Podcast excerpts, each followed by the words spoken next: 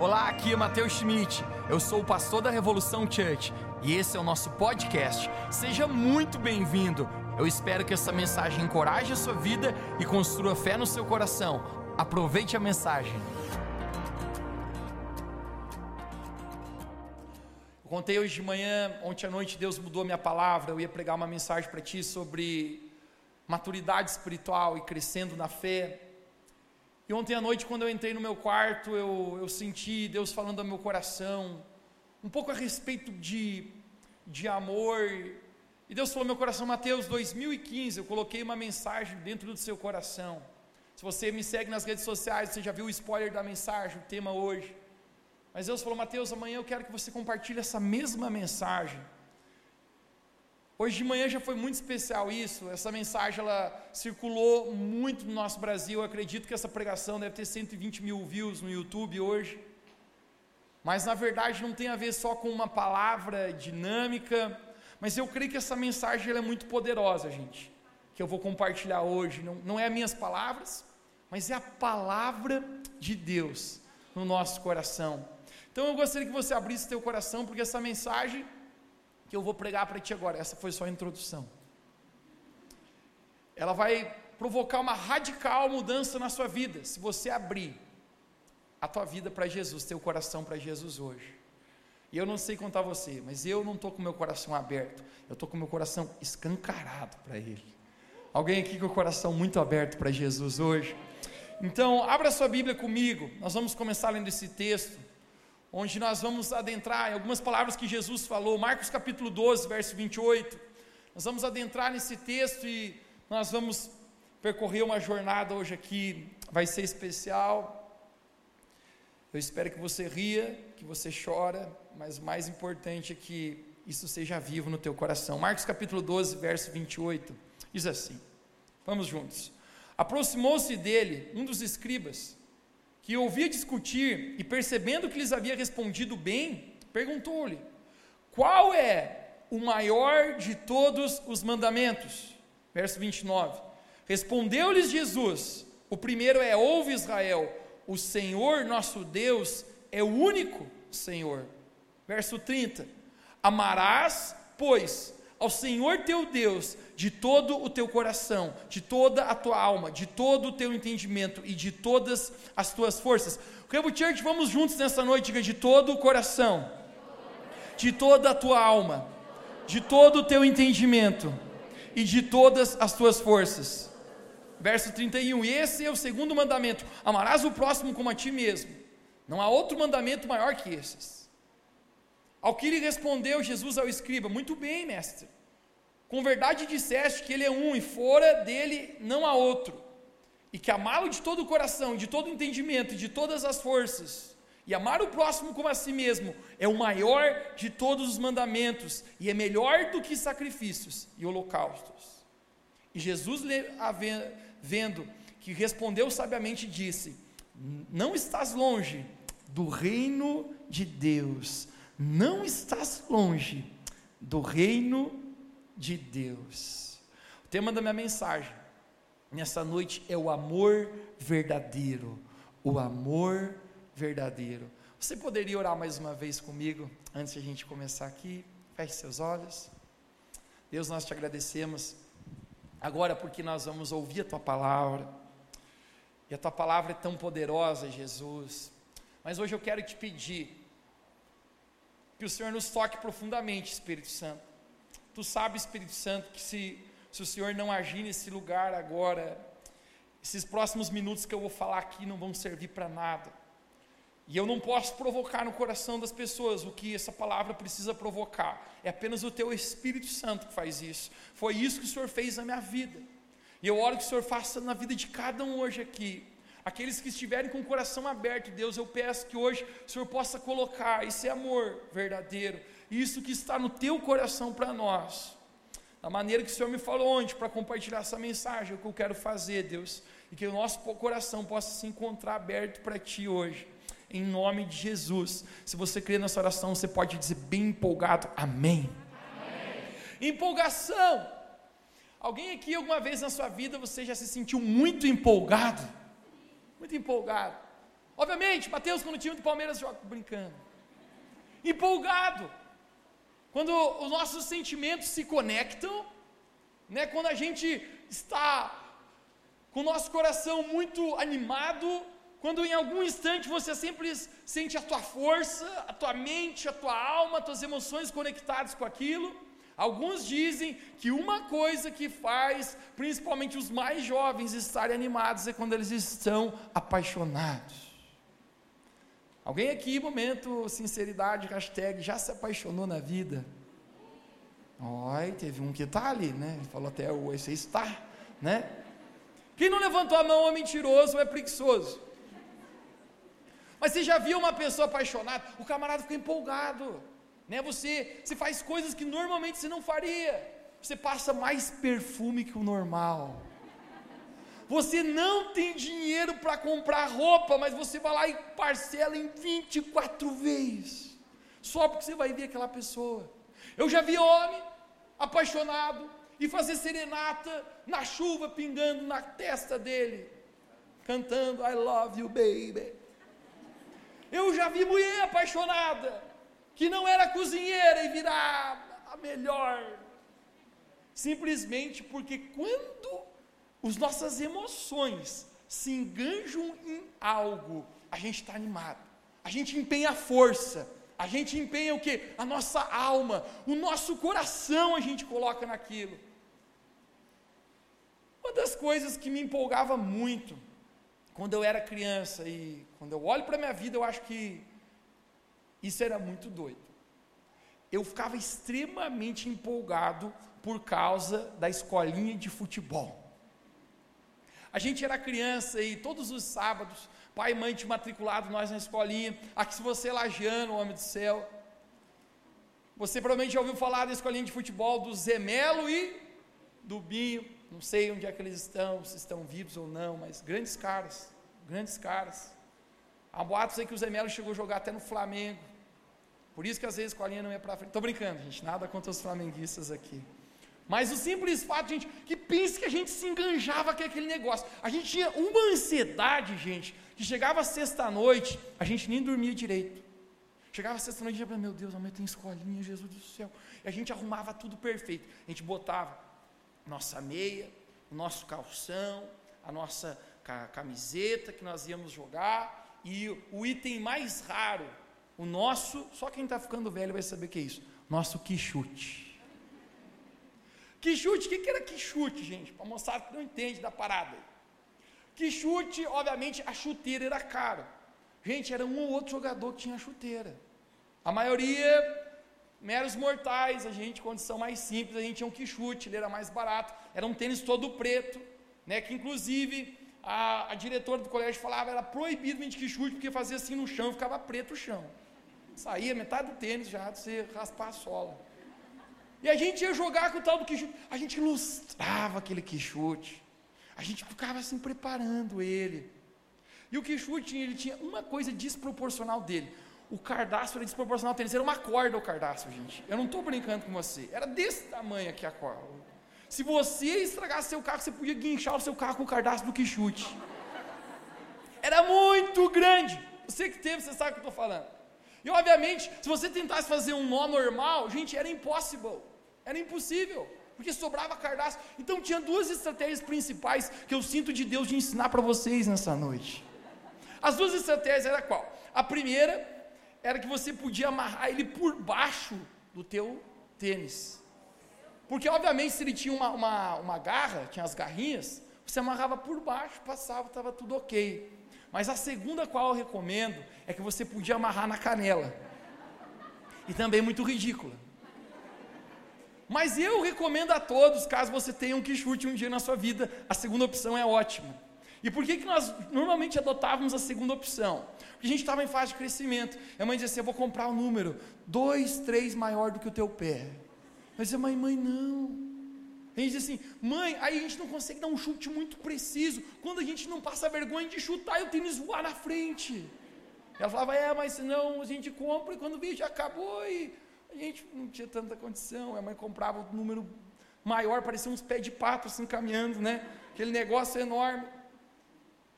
Então, por que, que amarrava na canela? Porque se você chutava e o chute voava, pelo menos ele ficava preso na tua canela. Várias vezes nos salvou isso, nos salvou. Mas pensa a preparação que a gente tinha, a empolgação, a gente empenhava força nesse negócio, cara. O nosso coração, já vê que não dormia, a gente fica pensando, meu Deus, amanhã tem escolinha de futebol. No, começava às 9 horas da manhã no sábado, era 7 da manhã, a gente já estava pronto. A mãe dizia, mas moçada, dorme um pouco mais. O que, que estão fazendo aí? A gente está começando, a gente não pode perder a hora. A gente estava tão empolgado naquele negócio. E a gente ia correndo para o estádio. O dia lá chegava, chegava esperando, nem estava aberto. Uma vez o cara falou para nós: gente, chega um pouquinho depois. Não, a gente não quer perder. Empolgação. A gente se conectava com aquilo, com nossa força, com a nossa alma, com o nosso entendimento, com o nosso coração, de um jeito. Eu não quero comparar a nossa vida com Deus, com uma empolgação natural dessa vida, e muito menos com o futebol. Mas eu acredito que Deus nos criou para um relacionamento com Deus tão intenso, que deveria ser, gente, algo que motiva, que, que impulsiona, que consome a nossa vida. Jesus ele falou: quando você for amar a Deus, você não vai fazer isso de qualquer maneira, vai ser de todo o teu coração, de toda a tua força, de toda a tua alma, de todo o teu entendimento você vai estar conectado com isso. Isso não vai ser apenas mais uma parte da sua vida, mas isso vai ser o que dirige o teu coração, o que consome a sua vida, a razão que você acorda, você abre os seus olhos e você diz: Deus, hoje eu vou viver para a tua glória, para te amar. Deus nos criou para que tivéssemos enganjado nesse relacionamento. Alguém que gosta de ver filmes, filmes, né? Eu digo que no inverno nosso de lá, tão frio, às vezes a melhor opção, o melhor programa que você poderia ter é ir para baixo das cobertas e ver um bom filme. Obviamente, comendo um brigadeiro e coisas que, que não fazem bem para a sua saúde.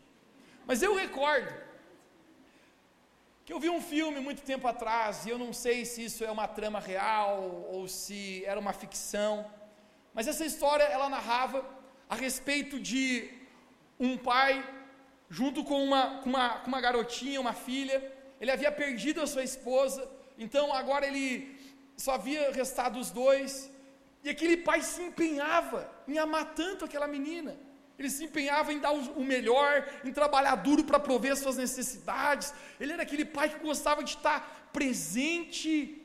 E a garota, por alguma razão ou outra, o tratava de maneira indiferente, mais fria, mais distante. Um erro nessa vida é você dá valor para aqueles que estão longe, dá pouco valor para aqueles que estão perto. É uma tendência que nós temos muitas vezes. Sermos tão doces com os de fora e tão grossos com os de dentro. Mas aquela aquela garotinha agia assim com seu pai. E aí o enredo do filme se se desenvolve que, três, que dois sequestradores entram naquela casa e fazem os dois reféns. Eles estão ali naquele contexto desesperador, literalmente uma cena de terror na mente dos dois. Eles estão trancados num quarto já há três dias. O filme vai trazendo toda uma trama e aquela expectativa de tentar fugir, aquela expectativa de tentar salvar a sua vida. Você imagina o desespero. E de repente, na terceira noite, aquele pai coloca o ouvido, a cena é na porta, e ele ouve um dos assaltantes falando: Amanhã pela manhã, nós vamos matar os dois e nós vamos fugir. Aquele pai, naquele exato momento, ele, ele, ele começa a pensar, e aqui vem algo muito profundo na história. No verdadeiro amor, sempre existe sacrifício. Você pode repetir comigo: verdadeiro amor sempre existe sacrifício. Você sabe o que esse pai começa a pensar? Ele começa a tentar fazer, obviamente, um plano para que ambos não fossem mortos e como que a gente poderia escapar? A gente tem talvez uma noite para ter uma fuga daqui e ele chega à conclusão: é, é impossível nós dois escaparmos. Então ele pensa: eu vou tentar golpear o assaltante quando ele entrar aqui. Obviamente, eu não terei, nós dois não é impossível nós escaparmos, mas talvez a minha filha, a minha garotinha possa escapar. Quando chega essa cena do filme, quando os assaltantes entram para matá-los, aquele pai golpeia um dos assaltantes. na cabeça onde um deles cai, e imediatamente ele diz para sua filhinha: Corre, filha. A menininha sai correndo, o assaltante, o outro que, que está nítido, pega a arma para atirar nela, e esse pai se joga na frente, toma o tiro por ela. Resumindo para você, a, menininha consegue escapar, mas aquele homem vai até o pai, aquele assaltante, e quando ele chega, aquele pai está agonizando no chão e ele está com um sorriso. O assaltante põe o pé nele, apontando a arma e diz: Por que, que você está sorrindo se você vai morrer agora? E esse pai, ele diz: Eu vivi a minha vida para amar minha filha, e agora eu também estou morrendo, amando ela. Ele toma o tiro, a menininha vai embora, consegue viver, mas o enfoque é que essa menina vive com um grande arrependimento na sua vida, de não ter correspondido, não ter sido tão amorosa com o amor que o pai dela deu para ela. Ela passa pelo tempo inteiro vivendo debaixo do arrependimento, dizer, dizendo: por que, que eu não respondi ao amor que o meu pai tinha por mim? Essa história é um pouco dramático, emocionante. Alguns aqui eu estou vendo até quase chorando aqui agora. Mas quando eu olho para essa história, eu estava pensando que essa história não é diferente daquilo que Jesus fez por nós na cruz. Jesus, ele nos amou. Jesus, ele viveu por nós. Jesus nos amou dessa maneira tão expressiva. Jesus jamais precisaria ter morrido, mas ele escolhe a cruz, ele escolhe morrer. Ele vive por amor a nós. A palavra de Deus fala que ele, mesmo sendo Deus, ele veio a esse mundo para morrer pelos nossos pecados. A palavra de Deus fala que ele escolhe a cruz e ele morre por amor a nós. Mas às vezes eu vejo o quanto muitas vezes nós somos indiferentes ao amor que Jesus tem pela nossa vida. Quantas as vezes nós estamos apenas como aquela garotinha, é, essa é a história de Jesus sobre nós. Mas por que, que aquele pai morre pela filha? Porque no verdadeiro amor sempre existe sacrifício. Três coisas nunca mais voltam atrás. A primeira é a flecha lançada, a segunda, a palavra dita, e a terceira, a oportunidade perdida. Eu quero discorrer sobre a oportunidade perdida. A palavra de Deus fala, o próprio Jesus falou que um dia ele vai voltar. Quantos creem que um dia Jesus irá retornar? Você crendo ou não crendo, Jesus virá. A palavra de Deus fala, Jesus ele falou para os seus discípulos: "Gente, eu estou indo e um dia todo olho verá, todo olho verá Jesus descendo sobre os céus em grande glória com seus anjos e poder.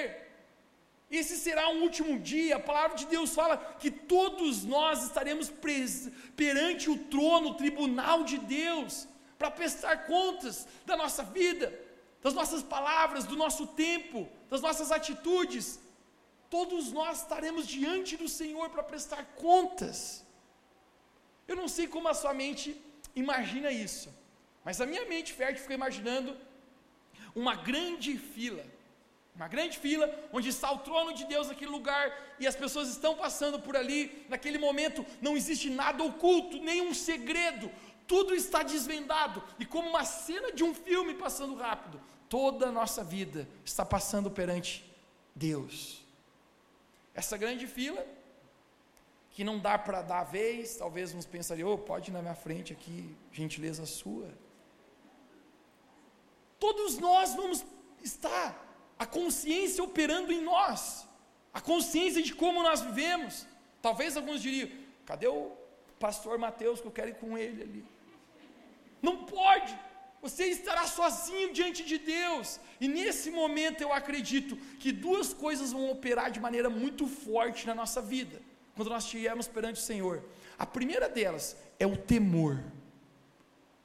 A palavra de Deus fala no livro de Apocalipse que nesse dia, o apóstolo João tem essa visão desse trono, ele diz que é um grande trono branco, eu acho que ele usa a expressão grande trono branco, porque existe uma glória tão grande, então ele não sabe descrever direito, ele diz, é muito branco, é, muito, é uma luz muito forte, é a glória de Deus, a santidade de Deus. Eu acho que a gente vai estar com um temor tão grande, o qual ele fala no livro de Apocalipse que a terra se escondeu e a lua fugiu do trono de Deus. E nós estamos indo em direção a Ele. O temor de estar diante de Deus nesse momento. Mas eu acho que tem uma outra coisa, que nesse exato momento vai operar em nós de maneira muito poderosa. É conseguir sentir o tamanho do amor de Deus pela nossa vida. A palavra de Deus fala que os olhos dele são como chamas de fogo. Eu acredito que esse fogo é um fogo de amor. Imagine quando nós olharmos nos olhos de Jesus, e eu acredito que esse amor é tão grande que quando o apóstolo Paulo vai tentar falar a respeito desse amor, ele fica um pouco confuso. Ele diz: alto é o amor de Deus, não largo, não grande, não é profundo. Daqui a pouco ele diz: nada pode nos separar do amor que está em Cristo Jesus.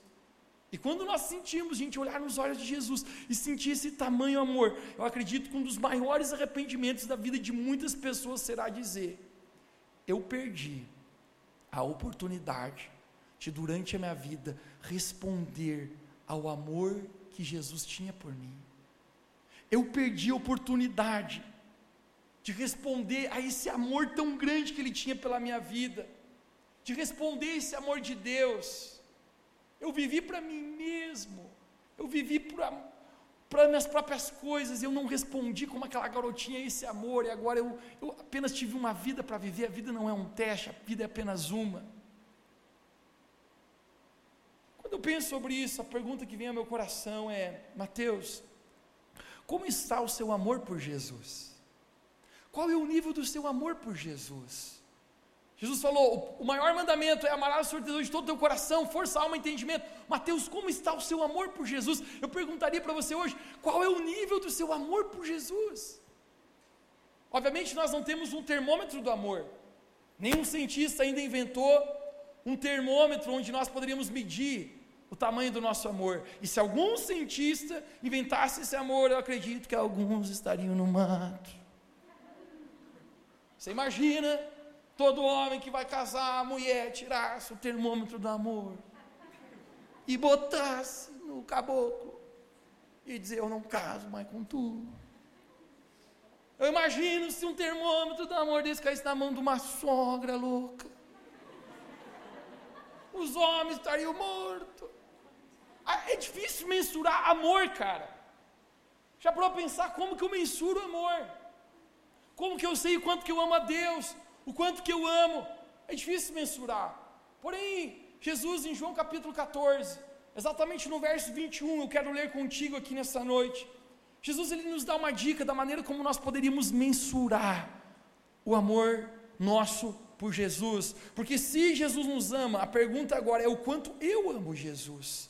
João 14, 21 diz assim: Aquele que tem os meus mandamentos e os obedece, esse é o que me ama. Você pode repetir comigo nessa noite? Diga, aquele que tem os meus mandamentos e os obedece, esse é o que me ama. Aí Jesus continua dizendo: E aquele que me ama será amado de meu Pai, e eu o amarei e o me manifestarei a ele.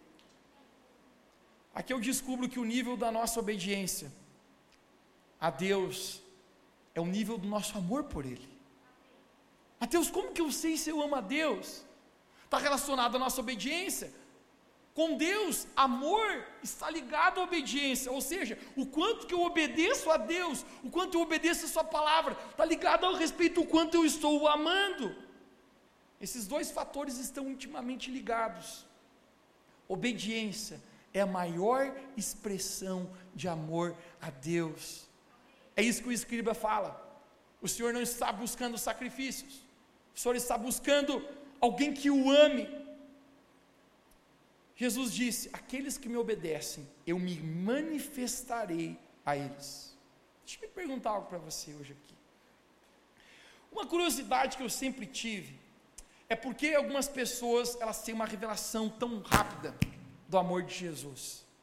Por que, que com alguns é tão rápido, cara? Eu descobri, eu já vi pessoas, cara, que o camarada veio numa reunião só. E parece que se abriu os olhos daquele camarada de tal maneira, a vida do cara foi mudada radicalmente. Ele passou a Deus fazer coisas, usar a vida deles, viver por um propósito tão incrível. E eu acredite comigo, eu já vi pessoas passarem tempos e anos dentro de uma igreja e terem pouca revelação de quem Jesus é, pouca experiências com Deus. Obviamente, se você está aqui nessa noite, eu tenho certeza, é porque você está procurando a Deus. Você não está aqui nessa noite simplesmente para participar de um lugar legal, de uma, de uma programação na cidade legal que tem no domingo. Você está aqui porque você está com sede, teu coração tem fome de Deus. Jesus ele está falando: aqueles que me obedecem, eu me revelarei a eles. E esse é o momento que eu descubro algo, gente, que aqueles que rendem a sua vida a um contexto de obediência a Deus, Jesus se revela a essas pessoas. Mateus, como que eu posso ter um encontro real com Cristo? Quando de verdade você dizer, Deus, eu quero te obedecer. Deus, de verdade, eu quero render a minha vida. O que, que significa esse render-se? Esse render-se significa você de verdade dizer, Deus, eu me entrego a fazer do teu jeito e não da minha maneira. Aquilo que o Senhor tem para fazer no meu coração quando eu decido me entregar, Jesus está falando: aquele que, que me ama, guarda, obedece os meus mandamentos. Porque apenas em um contexto de obediência e redição, nós podemos ter revelação de verdade de quem Jesus é. De quem Jesus é. Eu não estou falando sobre ser perfeito. Um dos valores da nossa igreja é que nossa igreja não é para pessoas perfeitas, mas é para pessoas em progresso. Jesus ele contou uma parábola a respeito que um, um senhor, uma figura de Deus, ele chama alguém e fala: vai até a vinha. E aquele cara diz: eu não vou. E Jesus chama outra, outra pessoa, então, esse senhor fala: então vai você. E o cara disse: eu vou. Jesus fala que o primeiro que disse que, que não iria, se arrependeu e depois foi. E aquele que tinha ido, no meio da obra, pegou e parou não está falando sobre ser perfeito, mas está dizendo em dizer: Deus, eu quero render a minha vida à obediência. Às vezes nós fracassamos, às vezes nós pecamos, às vezes nós desagradamos a Deus. A graça de Deus sempre será maior do que a nossa desobediência. A graça de Deus será sempre maior que o nosso pecado. Mas deixe-me declarar algo para você que quer ter uma revelação de quem Jesus é de fato. Nós precisamos chamar o pecado de pecado e declarar guerra contra isso. Eu não posso simplesmente dizer eu sou assim.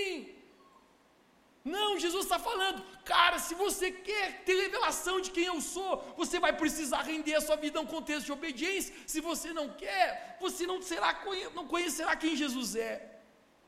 A mensagem bíblica sobre a graça nunca minimizou a necessidade de obediência a Jesus Cristo. Porque aonde existe amor verdadeiro, sempre vai existir sacrifício quando eu descubro aquilo que Jesus fez por nós, esse é o momento que aqueles que amam a Deus, eles irão dirigir os seus corações, eles vão dirigir o seu espírito a todas as áreas da vida dele, render a um contexto de obediência, isso incluindo o meu tempo. Alguns acham que é favor para Deus, cara, você vira igreja. Mano, eu não sei se você já entendeu, mas Deus não precisa de mim. Deus não precisa do meu talento de eloquência. Deus pode usar qualquer pessoa a propósito. Quem eu era. Deus não precisa da minha, das minhas finanças. Deus pode usar qualquer um. Deus é dono do ouro e da prata. Mas quem ama Jesus, cara, vai setar a sua vida ao seu tempo, suas prioridades, suas palavras, aquilo que vem, aquilo que olham, as suas decisões, aquilo que consome o seu coração a dizer: Deus, a minha vida será para te amar dessa maneira. O amor sempre vem acompanhado de renúncia, de sacrifício. Mateus capítulo 16, 24, Jesus falou: quem não tomar a sua cruz e negar a si mesmo, não pode ser meu discípulo. Isso fala do que? Se eu quero amar Deus, muitas vezes eu vou ter que aborrecer a mim mesmo. É isso que o apóstolo Paulo fala. Quando ele declara, todos os dias eu vou para a cruz de Jesus, porque às vezes, cara, essa carne aqui quer ver pornografia, mano. Porque às vezes essa carne aqui quer, quer se misturar no lixo, mas, mas não, cara, eu não vou deixar com que a minha carne me guie, eu vou deixar com que eu ame a Deus, e se a santidade, se a pureza me leva para Deus, eu vou dizer não para ela, cara. Aqueles que amam a Deus vão, vão setar toda a sua vida para a obediência. Jesus ele falou: quem não deixar pai, mãe, filho ou filha, não é digno de mim. Quando Jesus está falando isso, Jesus não estava pregando contra a família, pelo contrário, Deus quem criou a família. Mas o que Jesus está falando é: se você vai ser um discípulo meu, cara, você vai precisar me amar acima de todas as coisas, esse é o maior mandamento. Isso é o que precisa consumir o teu coração, cara, a tua força, a tua alma, o teu entendimento. Quando eu olho para trás, eu, eu descubro que todos os degraus que eu subi na minha vida de intimidade com Deus, foram momentos que eu estava renunciando ou sacrificando. Alguns dizem que o que conduz você ao teu destino são tuas escolhas. Eu vou mais longe. Eu acredito que o que conduz você ao propósito de Deus são as suas renúncias e os sacrifícios que você faz na presença de Deus.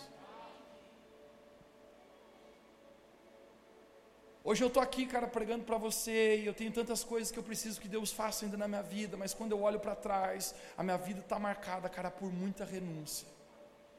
Porque Deus não pode usar alguém que ainda não se renunciou a si mesmo e, e, se entregou de fato a Jesus. Eu recordo quando eu era ainda um adolescente, eu tinha 11 ou 12 anos de idade. Pensa numa coisa que a gente gostava de fazer, era jogar videogame. Eu e meu irmão era viciado no trem, mano. E a gente viciou num joguinho chamado Tomb Raider. Tinha a mulherzinha lá, Lara Croft, desvendava os mistérios do Oriente. Pensa que a gente acordava sete horas da manhã para jogar o negócio. Já viu criança acordar cedo por livre e espontânea vontade? Ninguém quer. Acorda sete horas para ir para lá, estou com dor de cabeça. Ai, mãe, estou passando mal. Gente, a gente acordava para jogar aquele negócio. A gente ficava até meio-dia, mãe dizia: vocês não vêm almoçar, vocês têm que ir para aula, rapaziada. Não, a gente nem quer almoçar, mãe. A gente voltava da aula, a gente já voltava para jogar o jogo direto, e jogava até meia-noite. Aquilo começou a consumir a gente de uma maneira, cara. Com 12 anos de idade, Deus falou meu coração, porque o teu relacionamento com Deus não tem a ver com idade, tem a ver com um coração aberto para Jesus. Eu era uma criança, cara, eu era adolescente.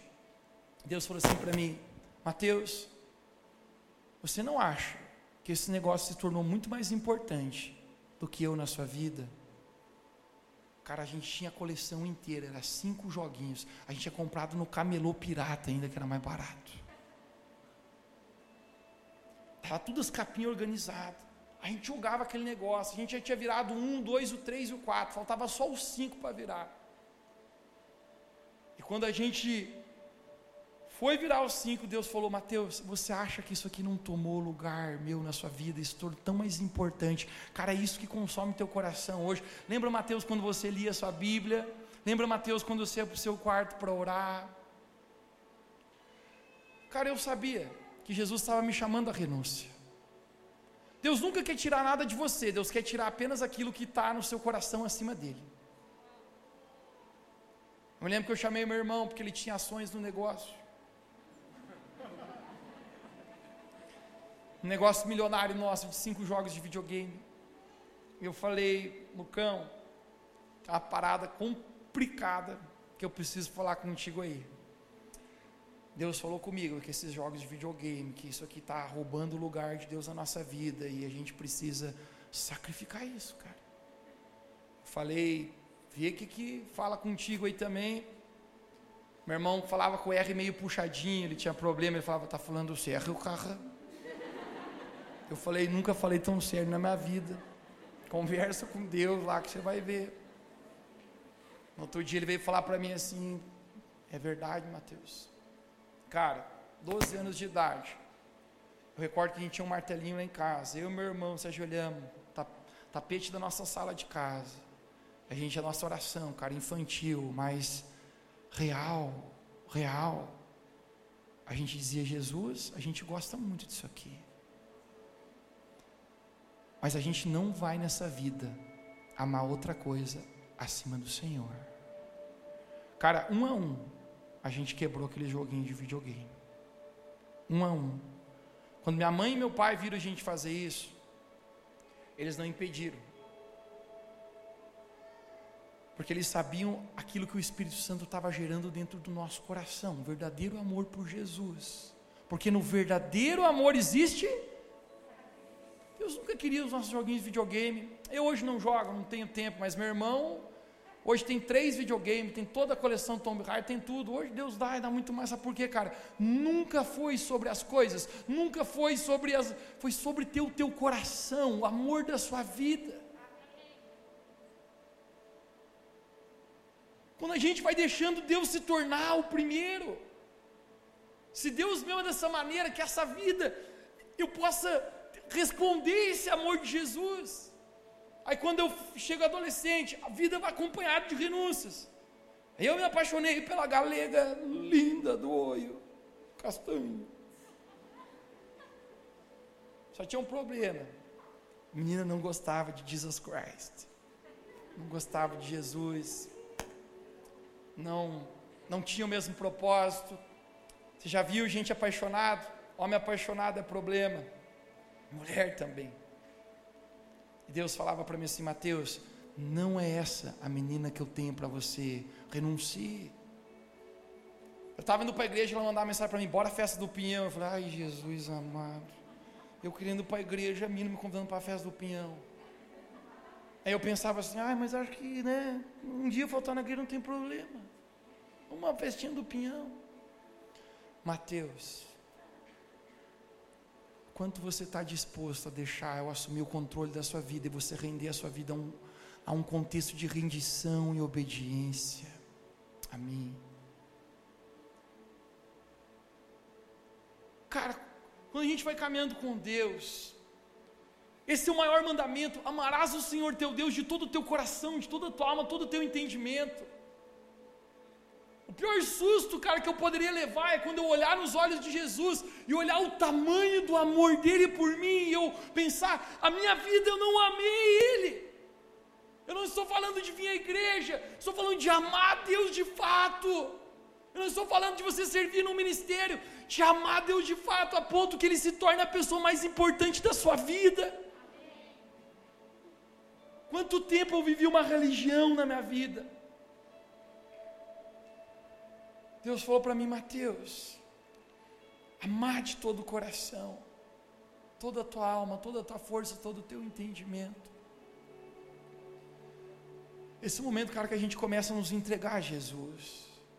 Eu não sei se você sente o Espírito, falando, o Espírito Santo falando com você agora nesse momento, mas, mas Jesus começa a provocar dentro de nós algo aqui dentro, cara. Eu estou pregando para você, eu sinto o Espírito Santo mexendo aqui dentro de mim hoje em, nos levar para um lugar de um nível maior de amor.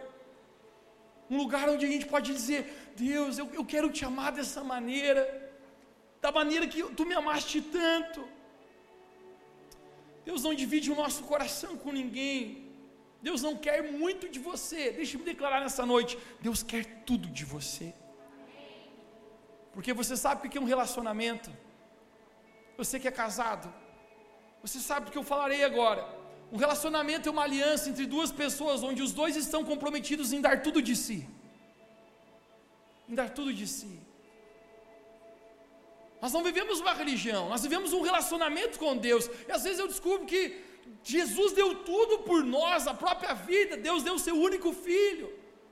E às vezes, cara, a gente está vivendo com Deus na tentativa de dar apenas 50% de nós, 50% da nossa vida. Jesus, essa área aqui eu te entrego, mas essa área aqui não toque. Jesus, essa área aqui do meu namoro, vivendo todo bagunçado dessa maneira, eu quero continuar vivendo assim. Cara, quando a gente descobre que verdadeiro amor sempre vem acompanhado de renúncia, de obediência, uma vez eu fiz uma oração para Deus, eu falei: Deus, se alguma coisa um dia for me tirar do Senhor, for tirar o meu coração do Senhor, Jesus tira isso de mim. Cara, tal, às vezes eu até me arrependo de ter feito essa, essa bomba dessa oração, mano. Mas na verdade eu não me arrependo, cara, porque não tem nada melhor do que você ser dele. Que você viver para a glória dele, daquele que te ama. A única coisa certa que você realmente tem nessa vida é esse amor de Deus. É isso que acontece com Abraão. Que no momento de generosidade foi falado. Abraão não podia ter um filho. Ele já era avançado em dias. Hashtag, não vou falar. Você entendeu? E Deus promete para Abraão, diz, Abraão, eu vou te dar um filho, cara. Abraão, como? Ele olha para ele, ele diz, não tem condições. Ele olha para a mulher dele e pensa, menos ainda.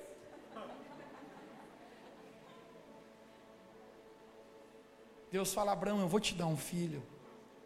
Milagrosamente, cara, Abraão tem um filho com Sara. Diz que aquilo que custa você conseguir, você ama muito, sim ou não? Aquilo, cara, que você, você rala para ter, mano, você dá valor. Foi muito penoso para Abraão, para Sara ter esse filho. E quando eles têm o filho, sabe o que, que Deus pede para eles? Deus fala: Abraão, deixe-me te falar. Sabe o teu filho Isaac? Aquele que tu amas. Eu sempre fiquei perguntando: por que, que Deus fala aquele que tu amas? Cara, é para mexer na ferida mesmo. Você está dizendo, sabe esse filho, cara, que foi custoso, esse filho que eu mesmo te dei, esse é quem tu amas mais que a tua própria vida. Eu quero que você sacrifique ele a mim, oferte ele a mim. Cara, por que, que Deus está fazendo isso? Você já perguntou? Foi Deus que deu o filho, foi Deus que prometeu, nem precisava ter prometido, era só não dar nada. E agora Deus está pedindo para sacrificar. Deus nunca quis Isaac, cara. Sabe a única coisa que Deus queria? é ter de fato o amor de Abraão, o coração de Abraão. A Bíblia fala naquele, no outro dia, Abraão pega seu filho, ele sobe um monte chamado Moriá, ele sobe para ofertar, para oferecer Isaac em sacrifício ao Senhor. Quando ele vai oferecer Isaac em sacrifício ao Senhor, a Bíblia fala que Deus brada do céu e fala: Abraão, não faça isso. Já existe um cordeiro agora para o sacrifício. Esse cordeiro, eu, eu acredito que Deus já estava profetizando a respeito do cordeiro Jesus Cristo que um dia iria morrer na cruz por nós, sacrifício verdadeiro pelos nossos pecados. Mas Deus fala: Abraão não precisa mais, porque agora eu sei que você me ama, agora eu sei que a sua obediência é verdadeira, Abraão. Deus nunca quis tirar Isaac de Abraão, Deus só queria o coração dele por inteiro. E, cara, quando eu penso nessa palavra sobre amar Deus, o nível do meu amor por Deus é o nível da minha obediência. Jesus falou em João capítulo 15: Vós sois meus amigos, se vocês fazem o que eu vos mando, se vocês me obedecem. Eu não sei se você sente, cara, hoje um amor querendo queimar dentro de você. Enquanto eu estou pregando agora, está acontecendo uma guerra na mente de muitas pessoas. Olhe para mim agora, me dê de presente a sua atenção. Enquanto eu estou pregando agora, algumas pessoas estão enfrentando uma guerra, porque o Espírito Santo está mostrando coisas na sua vida que você precisa render a obediência ao Senhor. Existe um fogo de amor tentando nascer na sua vida, de verdade porque o seu espírito, a sua vida foi criada para Deus, você não será completo até que seu coração inteiro seja de Deus. Acredite, eu já experimentei na minha vida. Existe um fogo que começa a brotar, porque o Espírito Santo é quem convence. Ele começa a fazer essa obra em nós, e quanto menos a gente conseguiu perceber, já está aqui dentro, cara. Já está mexendo aqui, e você Talvez você está até novo aqui, primeira vez que você está aqui, mas você já sente um fogo verdadeiro querendo brotar em ti. Em dizer, eu quero amar a Deus, com minha alma, com minha força, com meu coração, meu entendimento, porque nós fomos criados para isso, para responder esse amor. Mas uma guerra começa a acontecer, onde você começa, o inimigo tenta dizer, não, cara, não é bem assim, não renda a sua vida à obediência, não, não sacrifique, não, não, não deixe com que isso vá debaixo do, daquilo que Deus tem, porque Ele quer sacar o propósito que Deus tem para ti. Mas aqueles que amam a Deus, vão render a sua vida a um contexto de rendição e obediência. falando sobre oferta, sobre entrega. Não estou falando financeiramente, estou falando da nossa própria vida. Porque o apóstolo Paulo fala que o sacrifício somos nós. Você pode dizer comigo nessa diga, o sacrifício sou eu. O sacrifício somos nós. O apóstolo Paulo fala: Eu sou o sacrifício vivo. Sobre sacrifício, eu aprendi na minha vida que todas as coisas que Deus me pediu e eu segurei, cara. Hoje eu não tenho mais isso. Isso apenas me machucou, isso apenas me frustrou e apenas deu a bola na trave. Todas as coisas que Deus me pediu, cara, e mesmo diante de lágrimas, muitas vezes eu abri a mão e falei: Jesus, não estou entendendo, não estou entendendo por que isso, porque o Senhor está me pedindo isso, mas mesmo debaixo às vezes de dificuldade, eu entreguei para Deus. Eu sempre vi Deus colocar algo melhor nas minhas mãos. Cara, hoje eu sei que existe um fogo de amor agora querendo brotar dentro de nós. Eu orei no início dessa reunião que para Jesus, que Ele colocasse isso dentro de você hoje, porque eu não posso colocar amor, querido, por Deus no teu coração, apenas o Espírito Santo pode fazer isso. E eu falei para você, no início dessa reunião que todos aqueles que abrissem o seu coração, esse amor brotaria hoje. Se você sente, cara, hoje o Espírito Santo falar com você e você diz: Eu sinto que Deus está me chamando para amar. Eu quero responder a minha vida para amar de todo o coração, de toda a alma, de todo o entendimento. Eu quero responder, Jesus, a esse teu amor por mim. Se você sente, cara, hoje isso aqui brotando no teu coração, você diz, eu quero ver assim, eu quero apenas te convidar você ficar de pé comigo onde você está. Se você diz isso hoje.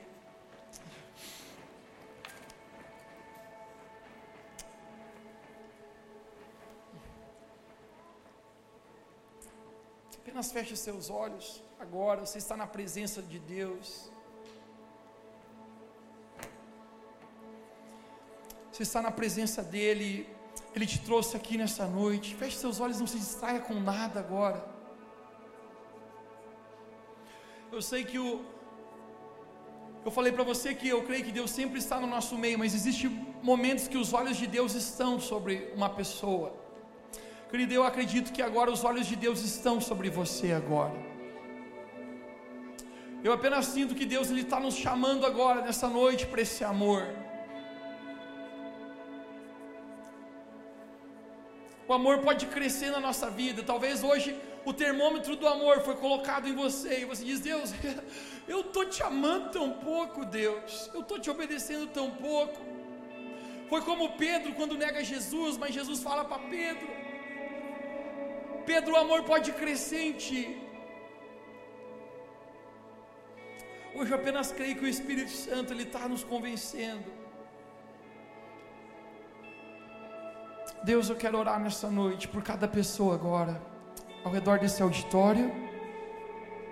Eu posso sentir a tua presença, Espírito Santo, como um fogo hoje queimando os nossos corações aqui.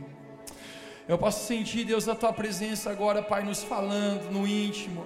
Essas palavras não são palavras persuasivas de homens, mas essas palavras consistem em poder do teu Espírito Santo a nós. Pai, agora nesse momento eu oro que o Senhor queime, Pai, esse fogo de amor nos corações agora. Deus, eu oro que se acenda fogo de amor, fogo de paixão pelo Seu nome. Esse é o maior e primeiro mandamento: amarás o Senhor teu Deus de todo o teu coração, de toda a tua alma, de toda a tua força, de todo o teu entendimento. Pai, hoje eu oro que esse amor possa crescer em nós. Eu oro que esse amor possa crescer em cada vida. Mais Jesus sobre cada pessoa. Se você sente nessa noite que esse amor está tentando brotar em você, é algo espiritual, não é algo no seu, no seu físico. Você sente que isso está mexendo, cara, alguma coisa dentro de você hoje. Você diz, Deus, eu quero que o meu amor cresça. Eu quero que o meu amor cresça. Onde você está, levante uma das suas mãos bem alto para Ele agora. Você diz, eu quero que o meu amor cresça, Jesus. Eu quero te amar com todo o meu coração, com toda a minha alma, com todo o meu entendimento. Hoje Ele está nos chamando, Ele está nos chamando para amar. Pai, agora eu oro cada pessoa que está com a mão levantada para o Senhor. Eu oro pelo poder do Teu Espírito Santo. Eu oro pelo poder que existe no nome de Jesus agora. Pai, que o Senhor desperte o amor. Desperte o amor agora em nome de Jesus. Pai, aqueles que o Senhor está falando sobre renúncia. Existem pessoas aqui que Deus está falando hoje sobre sacrifício e renúncia. Coisas nessa noite que Deus está falando no seu coração. Filho, filha, entregue. Eu conheço o seu passado, mas eu conheço também o seu futuro. Eu sei o que é melhor para você. Entregue, renda a sua vida em obediência a mim, porque você verá o que eu posso fazer em ti. Entregue a sua vida hoje. Aquilo que Deus está chamando você a renunciar, a sacrificar na presença dEle, assim como Abraão sacrificou Isaac, agora onde você está, e sacrifique ao Senhor. Diga, Deus, eu estou rendendo essa área da minha vida à tua obediência. Isso aqui, Deus, hoje eu quero te obedecer. Hoje eu quero santificar. Hoje eu quero mudar. Hoje eu quero me entregar por inteiro, Jesus. Santo Espírito, enche cada pessoa que está aqui agora. Mais, Jesus. Mais, Jesus. Nós recebemos a tua presença, a sua vida agora. Você que levantou a sua mão, com a sua mão bem alto, diga alto comigo também, diga Senhor Jesus. Nessa noite, eu sinto o Senhor me chamando para te amar. E eu quero, Deus, te amar de todo o meu coração, de toda a minha alma, de toda a minha força, de todo o meu entendimento. Eu quero responder a teu amor, Jesus pela minha vida. Diga hoje, eu estou no teu altar para sacrificar, para renunciar tudo aquilo que te desagrada, que não está debaixo do contexto de obediência à tua palavra. Hoje eu declaro, Jesus, que a minha vida é sua. Hoje eu declaro, Jesus, que eu estou nesse relacionamento contigo para dar tudo de mim, não apenas 50%, não apenas 90%, mas eu te dou 100%. Diga 100% do meu coração, Jesus. Pai, essa é a nossa oração nessa noite. Nos leva a te amar. Nos leva por inteiro, Deus, a derramar a nossa vida agora na sua presença Aí onde você está, diga sim para Jesus. Se você quer que seu amor cresça, se você sente Jesus hoje chamando, diga sim, Jesus. Sim. Aí onde você está, diga as suas próprias palavras, diga sim, Jesus. Sim, Jesus. Eu me rendo, eu me lanço aos seus pés. Eu me lanço na tua presença agora. Senhor meu e Deus meu, Tu és o nosso Senhor. Nós fomos comprados por ti, Jesus. Hoje nós recebemos, Pai, esse amor. Em nossos corações nós declaramos, Jesus.